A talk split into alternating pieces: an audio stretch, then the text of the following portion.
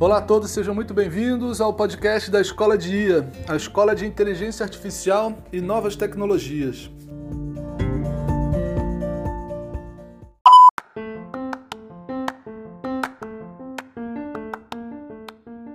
Nosso propósito se resume a uma frase: inteligência artificial para todos.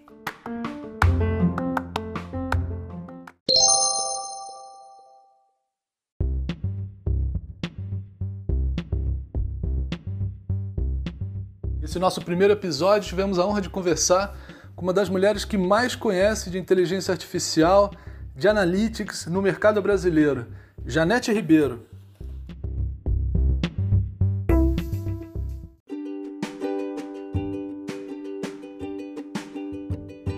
Bem, Janete, puxa que bom, obrigado demais aí pela sua participação, a gente poder contar aqui com a tua, tua experiência, você contar né, a sua a sua trajetória. Obrigado mesmo.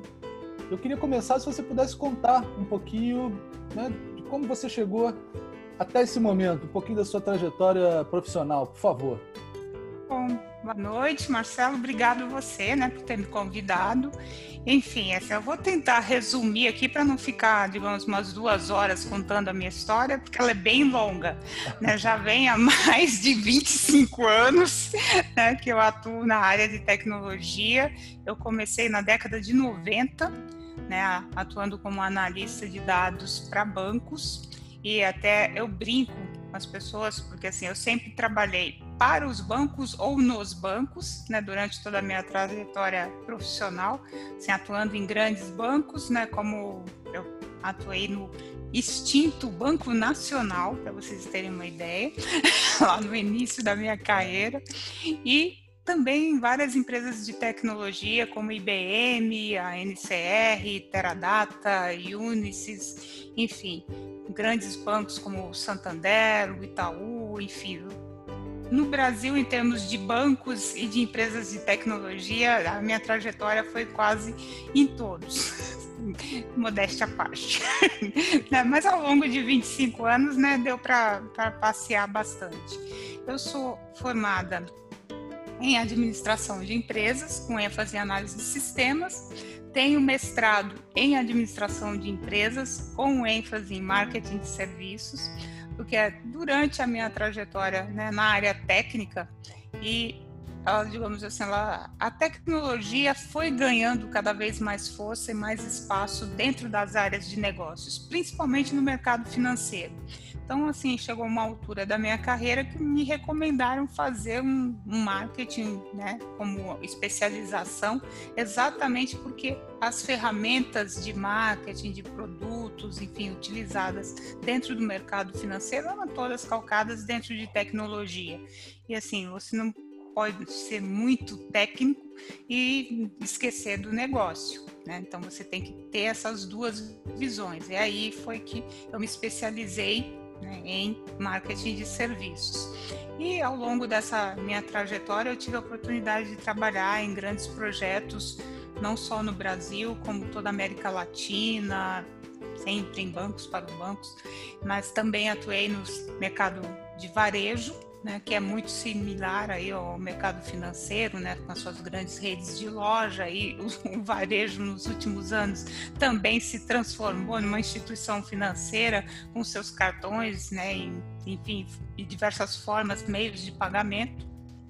Isso acaba, acabou aí, digamos, fazendo uma grande miscelânea né, dos setores e também atuei muito com telecom, que também entrou no mercado financeiro. Até, digamos assim, que a, as últimas duas décadas, a gente, dentro do mercado financeiro, ele já não sabe mais quem todo mundo e qualquer um é concorrente dos bancos, né? Porque hoje em dia, então, com as fintechs, enfim, e as empresas de as plataformas de pagamentos, enfim, qualquer um cidadão que resolve criar uma nova startup de tecnologia é um concorrente dos bancos.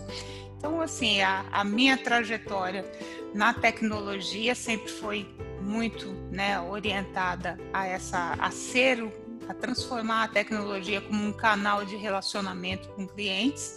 Isso me deu aí uma grande especialização, principalmente em ferramentas de marketing, né? O marketing de relacionamento, marketing de performance, o que falam do digamos, o analytics behavior, né, que é entender todo o comportamento do cliente.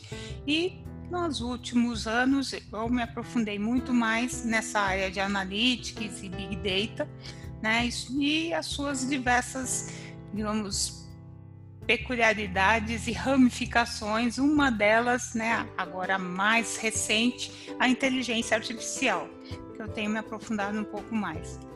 Bom, você acho que Fantástico. deu para resumir 25 anos aí. Excelente. Você puder, conta um pouquinho para gente, para a turma que está começando nesse tema, o que está dentro desse grande guarda-chuva né, da, da inteligência artificial? Porque a gente tem o data science, pessoas estão comumente falando o tempo todo de machine learning, tem o big data. Como é que você explicaria isso é, é, é para a gente, por gentileza? Bom, eu para tentar, vamos ser bem didático, né? A gente poderia fazer uma comparação de que a inteligência artificial, na verdade, ela é a cereja do bolo, né? Ela é lá o finzinho. Né? O Big Data é exatamente assim, a massa do bolo. Né? E a, a ciência de dados, analytics, é o recheio do bolo. Então, assim, eles estão intercalados. Né? Tudo começa, né, com o Big Data, tudo começa na massa. É a grande, digamos, o grande matéria-prima da inteligência artificial, da ciência de dados, chatbots, enfim, tudo isso que se ouve né, falar é os dados, são os dados. Né? Eles é que alimentam tudo isso. E de onde vêm esses dados? De tudo que nós falamos e trocamos. Aqui a gente está gerando uma massa de dados que é esse áudio, esse vídeo, é um, digamos, um, uma nova fonte para alguém estudar e avaliar comportamento. Então, e as redes sociais, né, papel, tudo isso é fonte de dados. Então, essa gama gigantesca de informação é que vai alimentar o que nós chamamos de ciência de dados. O que seria isso? É você reunir todas essas informações e tentar extrair delas algo inteligente, né? Insights, o que a gente diria uma utilidade para aquela informação. Então, assim, a, a, tem até um, digamos, uma, uma frase que o pessoal usa dentro do mercado, é assim, o big data não é importante, o certo, o importante é o right data, que é o dado certo, aquele que tem utilidade. Porque realmente, assim, se você for avaliar, por exemplo, todos os dados que você coletasse numa rede social, 80% não é útil para nada, né? Meme, piadinha, fulano falando mal da mãe do ciclano. O que, que isso é útil para a sociedade? Pode ter utilidade para um ou outro ali, mas é muito vazio. Mas também, no meio disso tudo, tem informações bem interessantes né? Pessoas criando novos produtos, necessidades específicas de uma determinada região que várias pessoas estão buscando um serviço e não encontram. Então, isso é uma oportunidade para alguma empresa desenvolver um produto novo. Então, assim, no meio daquela enormidade de informações, vai existir algo útil. Isso é, digamos, a grande mote da ciência de dados. Essa esse garimpo, né, o data mining, realmente você garimpar no meio disso tudo algo que seja útil. E aí, por fim, né, a cereja do bolo vem a inteligência artificial. O que, que seria? A inteligência artificial é você automatizar esse processo de extrair o que é útil dentro desse volume gigantesco de dados e criar automaticamente soluções para o seu dia a dia. Normalmente, assim, a gente aplica a inteligência artificial para aquelas atividades que são repetitivas e que exigem muita precisão. Então, assim, nós humanos, assim, nós somos extremamente criativos. Então, assim, coisas que a gente precisa repetir mecanicamente, né, a gente faz corretamente uma, duas, a terceira vez a gente já está criando um jeitinho meio diferente de de fazer, né? E se é algo que não pode mudar, tem que ser sempre, digamos, uma prescrição de um remédio, né, uma dosagem de um produto químico, isso tem que ser preciso. Né? Uma gotícula a mais pode, digamos, destruir todo um projeto. Então, para isso, a inteligência artificial, né, as máquinas, os algoritmos, têm essa capacidade de repetir com precisão determinada, a, digamos, lógica, determinado comando. E ela vai fazer isso corretamente se ela for treinada com um volume grande de dados para que ela possa considerar todas as hipóteses de erro. Né? Ela avaliar tudo no entorno dela para seguir sempre aquilo que você ensinou ela a fazer. Aí, é claro, existem aí, né, toda a parte romântica que as pessoas, as máquinas que tomam decisões sozinhas, que matam, que fazem. Bom, elas podem até fazer tudo isso, desde que um humano as comande e dê a elas dados suficientes para elas se alimentarem e agirem dessa forma. Então, assim, existe sempre um humano por trás de tudo que a gente conhece hoje em termos de inteligência artificial. E muito, um volume gigantesco de dados e uma capacidade de processamento gigantesca também. Então, assim, é de uma forma bem, digamos, resumida, né, e uma linguagem mais acessível, essa seria a descrição do que tudo que representa, digamos, essa grande onda, né, que é a inteligência artificial, big data, ciência de dados, né, como que ela se comporta. Legal. E a gente está vendo, né, uma ampla divulgação, né, da inteligência artificial em tudo que é revista, é, quer dizer, revista até já é um negócio velho, né, mas em, em tantos sites, né, em tantos debates, em tantas webinars, cursos, etc, etc. É, disso tudo, o que, que você acha que de verdade assim já está consolidado, as empresas já estão usando e o que, que é ainda, puxa, mais discurso do, do que prática assim? O que, que você o que, que você tira disso tudo de, de uso efetivo hoje assim? É, olha, o que eu posso dizer assim, principalmente no mercado brasileiro, né, que a gente vê é que 80% das empresas dizem que é inteligência artificial aquilo que nada mais é do que o nosso velho e bom conhecido BI, né, o Business Intelligence. E aí eles falam que é inteligência artificial, porque você constrói de repente uma árvore de decisão bem precisa e não, isso não é inteligência artificial. Mas muitas empresas dizem que é, porque ela gastou muito da inteligência dela fazendo aquilo. Né? Mas não é. Então, assim, hoje, né, desses grandes comentários, existe muita, digamos, má interpretação. Mas é um processo de evolução. Assim. Para aplicar verdadeiramente os algoritmos de inteligência artificial, é preciso um volume gigantesco de dados e profissionais muito capacitados. Isso não está disponível para qualquer um.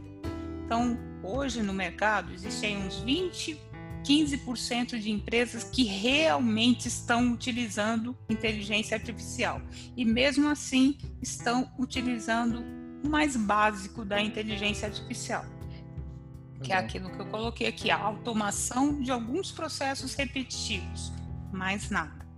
Se você, assim, interessante, né, esse teu, essa tua foto, né? Então, em tese, tem aí 80% é, buscando de alguma forma, até pelo marketing necessário, né? E por todo o ganho, óbvio, que está por trás disso, é, também, né? Então, tá, tá, em tese, está todo mundo caminhando para esse lado que, que você acha que, então, as pessoas precisariam aprender sobre a IA? Né? O que, que isso, do ponto de vista de trabalho, de oportunidade, o que, que você vê de, de forte nisso? Bom, primeiro, né, assim, o primeiro passo para as empresas quererem aplicar de verdade a inteligência artificial, elas precisam rever todo o processo dela de trabalho, né, a cultura de tomada de decisão, a coleta de dados, a gestão de dados porque isso é, digamos, é a matéria-prima para a inteligência de dados. É a mesma coisa de você querer, digamos assim, ah, eu quero agora ter um cachorro na minha casa. Só que eu não tenho comida nem para mim.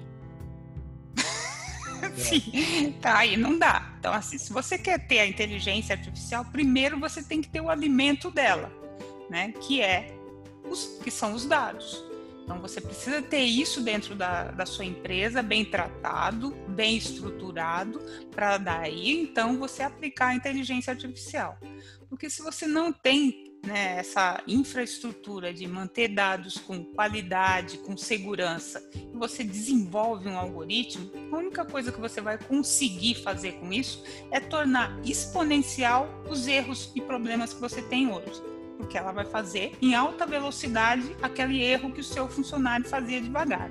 Então, assim, não, não cabe, né, não tem cabimento fazer isso. Então, assim, existe esse problema, digamos, mais cultural e estrutural das empresas para elas entenderem como aplicar a inteligência artificial. Então, primeiro precisa arrumar a casa. Depois que arruma, que entende o seu processo, aí você vai mapear qual é o processo, digamos, mais estratégico? Aquele que você realmente, se você acelerar, todo o resto da sua empresa vai andar mais rápido, vai reduzir risco, vai, digamos, aumentar a lucratividade. Você tem que ter essa visão de negócios para depois você experimentar. Você faz um teste com a inteligência artificial, você treina, você acompanha, porque assim, mesmo os processos mais básicos, que não é 100% automatizado, 100% IA, você aplicar, por exemplo, uma machine learning, isso não é machine learning, não é inteligência artificial, é só um algoritmo. Então, esse algoritmo de machine learning, quando você vai aplicar, você também tem que monitorar e realimentá-lo.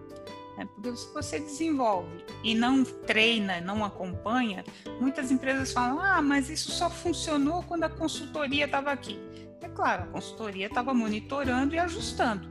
Se você terminou o contrato daquela consultoria e você não fez mais nada, não monitorou, ele vai ficar obsoleto, porque os seus problemas, né, o cenário, os dados que você está gerando estão mudando, né? O universo está mudando. No ano de 2020 não tem nada do que era 2019. É a vida. Se você não treinou o seu modelo agora, ele não está respondendo nada corretamente. E não é culpa de quem desenvolveu. Então, assim, é, esses detalhes né, da implementação de inteligência artificial é que a maioria das empresas não, ainda não conseguiram assimilar. Então, isso é, digamos, um, uma parte da dificuldade dessa digamos, popularização da IA no, dentro do, dos mercados, enfim. Agora, do ponto de vista de oportunidade de trabalho, como é que você vê isso? Você até que você é mega empenhada também né, na, na disseminação né, desse, desse mundo novo, vamos dizer assim, focando até nas mulheres, né, para que mais mulheres também entrem né, nesse, nesse mercado. Como é que está o mercado de, de IA e de todo esse contexto que você falou, né? De, de dados, de analytics? É um, é um mercado promissor? Sim. Hoje em dia não existe um setor da economia que possa dizer que ele não precisa de análise de dados. Né, que ele não precisa de um cientista de dados, que ele não precisa implementar uma automação de processo, que ele não precisa se transformar digitalmente. Assim, a economia está Sim, a gente, eu vinha falando isso há 10 anos e eu brinco com as pessoas, com meus clientes e falo assim: pô, tô há 10 anos falando para vocês, vocês acharam que não era nada. Um vírus chegou e todo mundo mudou né, de ideia né, de um dia para o outro. Então, assim, várias empresas, várias né, profissionais da área falavam disso e precisou um vírus para as pessoas descobrirem que é possível trabalhar remotamente, que é viável fazer telereuniões através de teleconferência, que é super viável para qualquer um vender através de canais digitais. Enfim, essa transformação digital entrou para todos os setores, desde o mais simples empreendedor individual até as grandes empresas de tecnologia, as grandes empresas de saúde, enfim, agronegócios, tudo precisa desse tipo de profissional. E aí a gente tem aquele gap né, de formação de pessoas dentro da área de tecnologia e as oportunidades de trabalho que estão surgindo na área de tecnologia.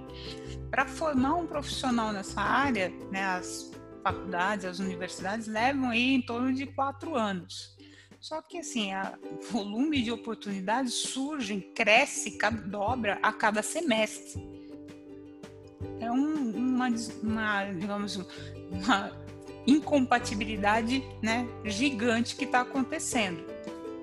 E por um outro lado, o que a gente percebe, aí até um, estudo que eu tive a oportunidade de trabalhar na, junto com o pessoal da Universidade de Stanford e que eu acabei me transformando uma embaixadora de Stanford do projeto que chama Women in Data Science, né, que é as mulheres na ciência de dados, que ele retratava exatamente isso, assim, que existe além dessa demanda gigantesca de profissionais para a área de ciência de dados, existe aí uma, um grande gap entre homens e mulheres atuando nessa área.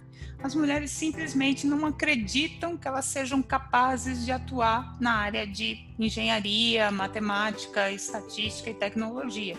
Elas simplesmente nem se candidatam a um desses cursos.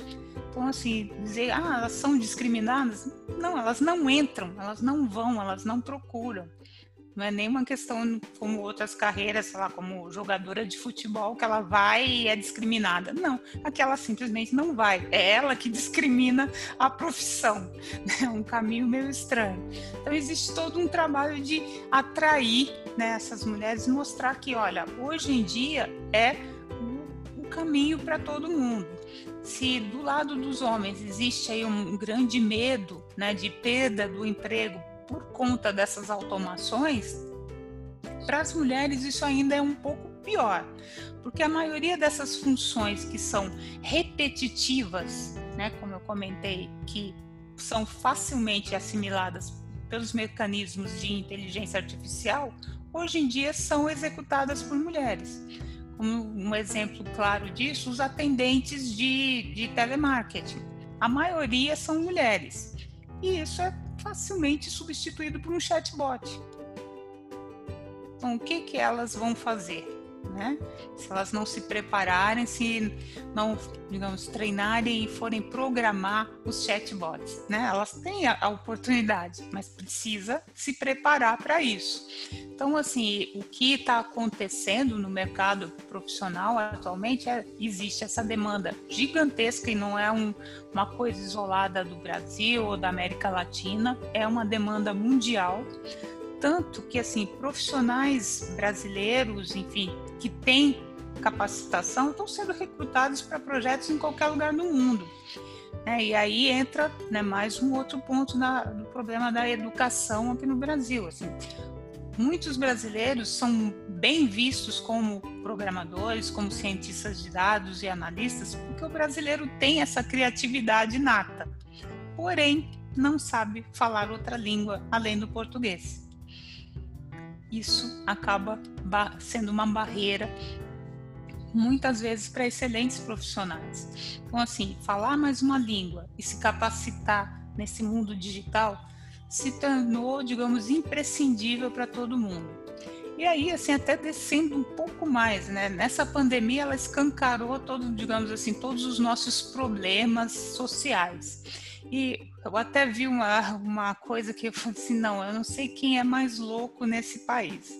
Né? Uma iniciativa que aconteceu na prefeitura aqui de São Paulo, eles promovendo para o pessoal que está em situação de rua, para eles terem lá aquele bom prato, eles precisam entrar com QR Code e se cadastrar na plataforma da, da prefeitura eu te digo, assim, a pessoa que inventou essa solução do QR Code da plataforma para o morador de rua tem um emprego. E o morador de rua que está na rua e conseguir fazer isso, É. Gente, Nossa. realmente é um, é um desencontro, né? Ele merece ter esse emprego, porque se ele está em situação de rua, como é que ele vai ter um celular, né? um smartphone, para ele se cadastrar num site e depois ele ainda tem que saber como usar o QR Code. Nossa. é umas coisas assim que você. Não, se se é o cidadão que está em situação de rua tem que ter todo esse conhecimento, imagine o resto, né? É, então, assim, a, coisa ficou gritante, escancarada demais, né? Se de um lado tem pessoas que não têm noção né, do, que, do, do seu entorno, já está 100% envolvido com a tecnologia e acha né, que o mundo é assim, e tem outro lado que pessoas que não sabem nem como isso funciona as aulas né, online que a gente está vendo do ensino público, a maioria da população brasileira não tem acesso à internet de qualidade. Como é que você vai ter aulas online? Então existem ainda aí, digamos, muitos problemas né, de infraestrutura que a gente agora ficaram bem escancarados né, e que estão empacando a nossa evolução. Só que Assim, assim como o vírus veio e escancarou e ele está indo e andando, né, o mundo gira. A gente tem que assim se virar e virar a chave o mais rápido possível, porque tudo agora é numa velocidade exponencial. Então, quem não se mexer vai perder aí o, a onda, né? Janete, uma curiosidade aqui, uma dica sua, né? É, imagina que eu sou uma, uma empresa, quero criar um chatbot que use realmente a inteligência artificial. Qual solução você, você recomenda? Existe é, software aberto para isso? Existe. É, a gente sabe, óbvio, vamos entrar na nuvem da, da, da IBM, usar as APIs lá do Watson a Microsoft tem as suas APIs, todo mundo tem as suas, mas isso ainda é caro, né? Vamos dizer assim, para um, um pequeno um empreendimento iniciante, vamos dizer assim, né? um, uma startup ou, ou, coisa do tipo. Você tem alguma dica assim de, cara, usa tal ferramenta que é muito boa, que você comece a criar nessa né, base de conhecimento dentro dessa solução? Você tem alguma dica assim nesse, nesse sentido? Bom, você pode construir usando ferramentas open source, de código aberto. Né? Uma das mais conhecidas é o TensorFlow, que ela é toda baseada na linguagem Python, que é muito conhecida. Você pode desenvolver né, os seus modelos, o seu chatbot tranquilamente usando ela. Outra ferramenta também open source que você pode utilizar é o Café, e tem também o Mahout. Todos eles são né, da, do ecossistema Hadoop. Você consegue utilizar e desenvolver aí a sua própria, né, o seu próprio chatbot com inteligência artificial, a linguagem natural, de acordo com as suas necessidades. Até, digamos assim, essas ferramentas, por serem open source, você consegue até no caso da nossa língua portuguesa, que é bem complexa, você tem, digamos, muito mais chances de desenvolver um chatbot mais, digamos, assertivo do que você utilizando as ferramentas das grandes big techs aí, que são basicamente né, na língua inglesa. E que, digamos, até o Watson, que é um dos mais conhecidos e, digamos, mais antigo, mais bem treinado deles aí, digamos assim, é até ele a língua portuguesa, né, a implementação que aconteceu, por exemplo, no caso do Bradesco, foi um, um parto de elefante. Né? Eu tive a oportunidade de atuar no, projeto e foi bem complexo. Porque assim, a, lei, a, a língua portuguesa por si só é complexa, né? com seus mais de 6 mil verbetes. E tem todo, digamos, a complexidade cultural. O português do Brasil é se a gente parar e pensar, nós mesmos não sabemos né, as nuances de cada região do Brasil. Então, assim, muitas vezes você vai conversar com alguém da Bahia ou do Amazonas, ele fala várias coisas e você não entende nada. Imagine uma máquina. Né? Então, assim, é, é bem complexo treinar. Legal, boa, boa. Aí com essas ferramentas open source você consegue melhor. Então, perguntinha, uma coisa interessante que tá rolando aí, né? Tá rolando um, um buzz aí sobre o tal do GP3, né? GPT-3, que é o, o, o, grande modelo né, da OpenAI, OpenAI que vem do, do Elon Musk e tal, né? Que é, acabaram de liberar uma versão que esse modelo deles tem 170 bilhões de parâmetros, né?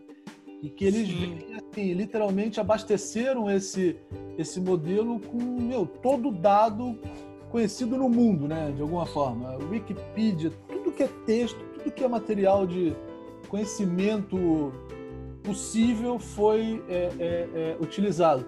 A ponto de que as próprias linguagens de programação, né? estão lá dentro e você basicamente dá um comando de olha, eu quero criar um botão da, assim, no formato tal, da, da cor tal, e ele te dá o código. Eu quero fazer um, um, programa que faça o cálculo XPTO, ele te dá o código, né? É, e tá deixando todo mundo assim, nossa, até a programação, né? É, daqui a pouco vai, vai, vai se reduzir. É quase que um usuário bem treinado que bem defina passo a passo o que ele quer, o software, né, o, o, o, uma solução dessas, por exemplo, criaria o código. Essa substituição, né, da, vamos dizer assim, do trabalho entre aspas de escritório, né, isso é uma ameaça real? Você acha que realmente em pouco tempo é, quem não entrar nesse mundo ou quem não tentar liderar essa mudança vai ficar em, em dificuldade de trabalho? Olha, substituir 100% ainda está longe, né? Mesmo o GPT-3, assim, ele ele está bem treinado, ele está melhor do que o GPT-2, como você mesmo comentou, ele foi 176 bilhões né, de comandos que ele interpreta, mas mesmo assim ele ainda comete erros que um humano médio não cometeria dá umas respostas travadas. E aí, por trás dessa inteligência dele, também tem vários outros entraves que já foram detectados e que são muito comuns nesse tipo de desenvolvimento. Um deles, né, que foi colocado é, ah, é, ele é racista. Ele interpreta só, digamos, adjetivos negativos para pessoas negras. Por quê? Porque a base de dados que foi utilizada para treiná-lo né, foi de uma empresa de jogos, me esqueci o nome dela, Game On, alguma coisa assim, que foi a empresa que desenvolveu. E assim, jogos eletrônicos são praticados por quem? Homens brancos, na maior parte do mundo. Sempre foi um tipo de divertimento caro que pessoas negras, pardas, pobres não tinham quase acesso. Então, o linguajar desse mundo de dados que foi treinada essa inteligência desconhece negros, pardos, indígenas, enfim. Ele vai simplesmente discriminar. Então, isso já causa essa, essa falha. O volume é gigantesco, mas é um volume gigantesco de dados restritivos. Né? Eles não têm uma variedade suficiente para que esse, essa inteligência possa ter um conhecimento maior e não ter, digamos, essa viés daquele grupo, daquela cultura, daquela sociedade.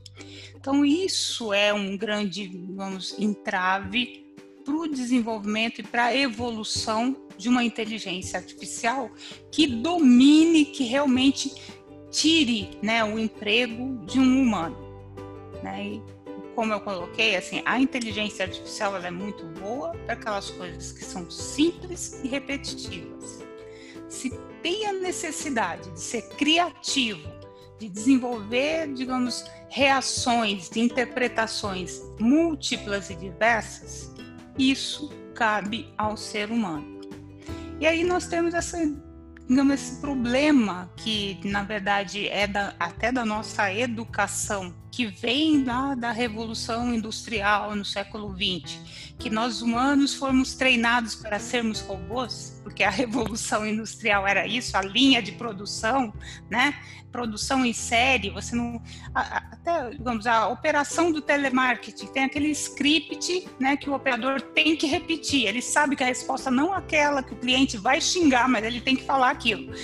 Então, assim, você transformar um humano em robô é terrível, mas foi isso que nós fizemos. A educação que foi dada no século XX até agora era que as pessoas decorassem né, as fórmulas matemáticas, decorassem números, assim, sempre tentando estreitar a sua criatividade. E aí agora a gente tem um caminho inverso. Agora, digamos, a grande demanda são os soft skills, são as pessoas serem criativas e encontrarem soluções para problemas complexos.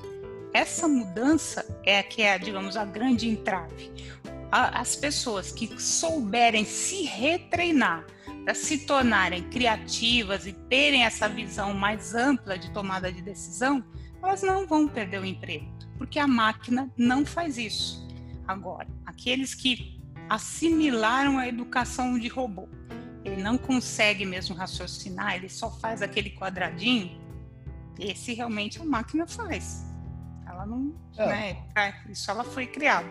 Não, e depois do, do que a gente está vendo, né, da, essa aplicação né, da IA, né, do aprendizado profundo para, por exemplo, você reconhecer né, tudo que acontece ao redor de um carro, né, essa história dos carros autônomos é um negócio que demonstra um poder gigantesco, né? Quer dizer, então o que parece é que a, a amplitude do que é esse trabalho repetitivo, né, que tende realmente a ser substituído, é, é bem abrangente, né? Porque Sim, mas é aquilo, existe essa limitação, como eu falei, claro. da alimentação e do treino dela com dados. Se ela não tem os dados suficientes, ela vai tomar a decisão errada. Né? No caso dos carros autônomos, né? já foi apresentado várias vezes um dos testes que o pessoal do Google fez lá nos Estados Unidos, né? de coloca né, a pessoa para na frente do carro. Como que ele vai decidir? Ele passa por cima, ele espera. Alguém tem que dar esse treinar esse comando para ele. Se a pessoa que treinou falou passa por cima, ele vai passar por cima. Então, assim, esse alguém por trás, imaginando as situações, né, e dando esse treinamento para a máquina, essa característica humana não vai perder o lugar nunca. Claro, claro. Né? Então é isso aqui, e aí é que, digamos, mora um grande perigo, né? Porque nós humanos sabemos que nós temos a maioria e tem aí seu ladinho, o lado negro da força, né? Quem treinou, treinou para o mal, vai ter alguém, Não, né, bem fala até assim, você vai comprar... fazendo mal. É, se você iria comprar, você vai ter que escolher, né? O carro, se você vai comprar um carro mais egoísta ou não, né? Porque é. vai ter alguns modelos, né? Porque numa hora onde você tem, cara, entre botar você e quem está no, no, no teu carro, né? Para bater em alguma coisa ou atropelar alguém, né? Essa decisão vai vai estar tá no algoritmo, né? É. E no caso extremo, vai... você já vai você já vai comprar o carro sabendo que né? não, eu sou do mal, eu quero esse carro mais pervertido. Mas assim. Mas essas, essas questões éticas são, são complexas, né? Eu, eu, eu fico tentando entender como resolver, né? O próprio esse viés todo, né, que você comenta da, da base de dados, né? Dessa cultura, da formação que é realmente, você vê, racismo, né? A questão do racismo, por exemplo. Como é que você limpa isso, né? Como é que você trata essa base? Isso não é uma coisa trivial, né? Como é que você vai achar é. isso, eliminar, equilibrar uma questão cultural, uma questão moral, né? Uma questão de caráter, sei lá. Parece bem complexo, né? Para os cientistas. É, aí... Né? Exatamente. É aí que mora, digamos, o, digamos, o grande entrave da popularização e da evolução da inteligência artificial. Primeiro, porque hoje em dia, né, maior volume de dados que nós temos, assim, vamos supor que, independente né, das regras de proteção de dados, enfim, de, dos silos de cada empresa está guardando as informações, vamos supor que todo mundo ficou bonzinho e falou: não, vamos compartilhar todos os nossos dados, o mundo inteiro, vamos montar né, uma única gigantesca base de dados de todo o planeta. Supor que fizessem isso a história de como esses dados nasceram né, foi num mundo bem elitista. Né, a maioria deles foram gerados entre Europa e Estados Unidos e pouquíssima coisa na Ásia. África, América Latina, a própria Europa Oriental ficaram fora. Começaram agora, assim, nos últimos 10, 20 anos essas culturas sempre vão estar defasadas em qualquer estudo que você vá juntar do planeta. Ah, eu quero saber né, quais são as pessoas mais lindas do planeta nos últimos 100 anos. Ele vai dar duas pessoas loiras, com certeza. o resto ele ignora. Não existe. Né? Então, assim, essa, esse é um problema muito grande, porque para que a gente consiga ter essa equidade, digamos assim, ter essa sensibilidade que um humano tem, né, a gente passar isso para uma máquina, precisa refazer a nossa história. É a nossa história ética. Né? E, assim, que, e aí tem toda aquela parte filosófica mesmo. O que é ético para mim? Será que é o mesmo para você? Será que é o mesmo para uma pessoa né, do, vamos, do Oriente Médio? É tudo muito relativo. Né? Então, você tentar construir essa linha mestra por trás da construção dos algoritmos é um grande desafio. Né? Esses dois pontos são cruciais. A base de dados que tenha toda a diversidade humana real, né, que retrate a nossa humanidade. Nós não temos isso hoje, é fato. Né? A gente teria que construir isso. E o outro lado é a própria o nosso lado filosófico, moral, né, de cada um, de cada cultura. Né? Como que a gente retrata isso de uma forma que não, digamos, fira os princípios de cada cultura? Em alguns países, né, é, é, normal lá o homem ter cinco mulheres. No outro é uma ofensa ter cinco mulheres. Como que a gente concilia? Sim. Mais uma coisa, uh, já estamos aqui chegando na, na reta final. Você, que exemplo assim te impressionou profundamente do uso inteligente, talvez também para o bem da, da, da IA? Principalmente no mundo dos negócios, assim, o que, que você destacaria de pô, belas iniciativas que realmente agrega valor, é, que facilita a vida das pessoas? Que, que exemplo você, você poderia compartilhar? É, sim, por mais estranho que possa parecer, né, foi um exemplo utilizado no governo brasileiro para evitar a corrupção. Olha.